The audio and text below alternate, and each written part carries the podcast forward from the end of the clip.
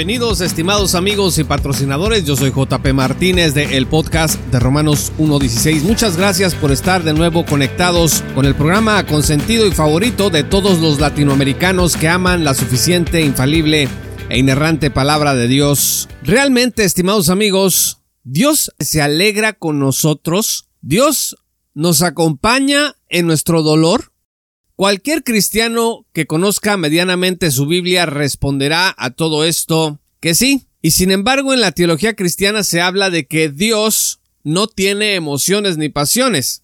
Es decir, que es impasible. Una palabrita técnica de la que vamos a hablar en este programa. Los teólogos cristianos han dicho esto porque consideran que al ser Dios inmutable, que no cambia, y al ser las emociones algo cambiante, entonces Dios no puede tener emociones. Usted y yo, por ejemplo, nos enojamos, nos alegramos, nos ponemos tristes y nos emocionamos. Estamos todo el tiempo cambiando de ánimo. Nosotros definitivamente no somos inmutables.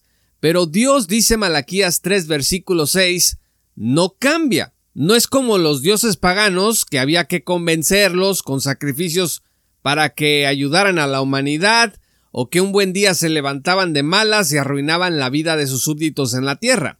De hecho, precisamente porque Cristo es el mismo ayer, hoy y por los siglos, de acuerdo con Hebreos 13, versículo 8, es que confiamos en Él. Lo prometió y lo va a cumplir. Cristo no traiciona a nadie. Cristo no manipula a nadie. Cristo no se aprovecha de nadie. Entonces, ¿Cómo resolvemos el hecho de que si Dios no cambia, de todos modos aparece en la Biblia mostrando emociones y cambiando de ánimo, por ejemplo, arrepintiéndose de haber creado al hombre antes del diluvio, o alegrándose por su Hijo, o siendo contristado en el Espíritu Santo? Fíjese lo que dice la Confesión de Fe de Westminster en el capítulo 2. Cito, No hay sino un solo Dios, el único viviente y verdadero, quien es infinito en su ser y perfecciones, espíritu purísimo, invisible, escuche, sin cuerpo, miembros o pasiones. De aquí el término impasibilidad. Ahora, estimados amigos, si Dios no participa de nuestras emociones, entonces quiere decir que no se relaciona realmente con nosotros, porque la única forma en la que dos personas pueden amarse es estableciendo un vínculo afectivo emocional entre ellas. Usted no le dice a otra persona te quiero, no le dice te amo, si no hay verdadera relación afectiva entre usted y el otro. Lo que sucede, como explica el doctor Jorrell, profesor recientemente jubilado del Seminario Teológico de Dallas, la palabra pasión del latín pasio y del griego patos ha significado varias cosas a lo largo del tiempo entre los que estudian teología. Para Agustín, por ejemplo, una pasión era algo contra la razón. Después Tomás de Aquino dijo que una pasión pues es todo aquello que contradice la naturaleza divina. Pues en este sentido, está claro que Dios no tiene pasiones, porque no hay contradicción alguna en su ser. Pero más tarde, gente como Spinoza enlazó el término pasión con un cambio en la personalidad y sugirió que si Dios cambiaba, entonces pues nosotros estamos en una lotería. Nos va a ir mal o bien, no lo podemos saber. ¿Qué dice la Biblia, estimados amigos? Jeremías 31, versículo 20 dice lo siguiente. ¿No es Efraín, mi hijo amado? ¿No es un niño encantador? Pues siempre que hablo con él, lo recuerdo aún más. Por eso mis entrañas se conmueven por él. Ciertamente tendré de él misericordia, declara el Señor.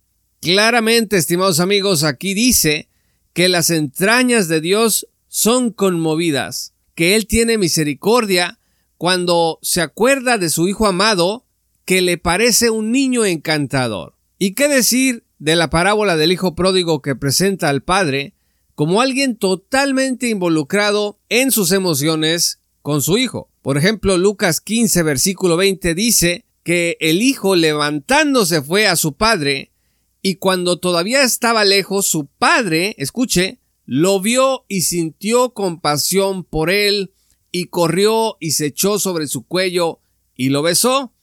Puras emociones, estimados amigos. El versículo 24 dice que comenzaron a regocijarse, o sea, hicieron un pari, Como dice el doctor Alfaro también del seminario de Dallas, si Cristo no hubiera sido judío, hubiera sido latinoamericano, porque a nosotros nos encanta festejar. Ante todo esto, sin embargo, tenemos que seguir insistiendo en que un Dios que cambia según nos portamos nosotros, pues no es el Dios de la Biblia. Yo soy el que soy, dice el Señor. La mejor solución al tema de la impasibilidad de Dios, pues es decir, que aunque Dios no necesita la creación para ser pleno en su ser, Él elige libremente ser conmovido por la respuesta humana. Repito, elige libremente ser conmovido por la respuesta humana. Y si Dios sufre algún cambio alguna vez, no es jamás un cambio en sus atributos divinos ni en su esencia divina. Él sigue siendo el mismo todo el tiempo y se relaciona emocionalmente con nosotros. ¿Por qué? Pues porque así le plació hacerlo en su libre y soberana voluntad.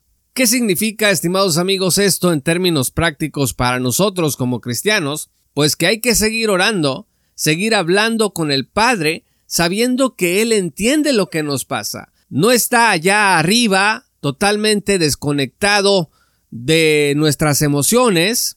Él está completamente interesado en usted, en su gozo, en su alegría, en su tristeza, en su depresión, en su ansiedad, en cualquier emoción que usted esté experimentando el día de hoy. Y Dios se goza en saber que usted le sirve, en sus entrañas, Dios se goza en saber que usted le ama con todo su corazón.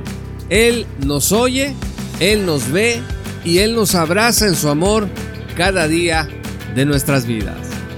Muchas gracias estimados amigos y patrocinadores por haber escuchado este programa. Si aún no eres patrocinador, te invito a que lo hagas hoy mismo en www.patreon.com diagonal J. Paulo Martínez para que accedas a contenido exclusivo, pero sobre todo la oportunidad de estar hombro con hombro con nosotros en esta tarea de divulgación bíblica y teológica para la gloria de Dios.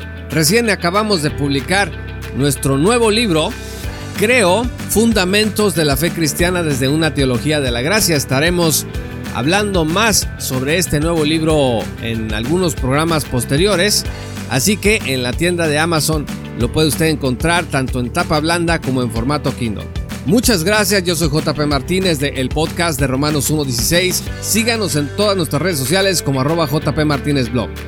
Gracias y que el Señor los bendiga hasta que volvamos a encontrarnos. Esto fue Romanos 1.16 con Juan Paulo Martínez Menchaca. Únete como patrocinador y apoya la sana divulgación bíblica y teológica en América Latina. Romanos 1.16. Todos los derechos quedan reservados.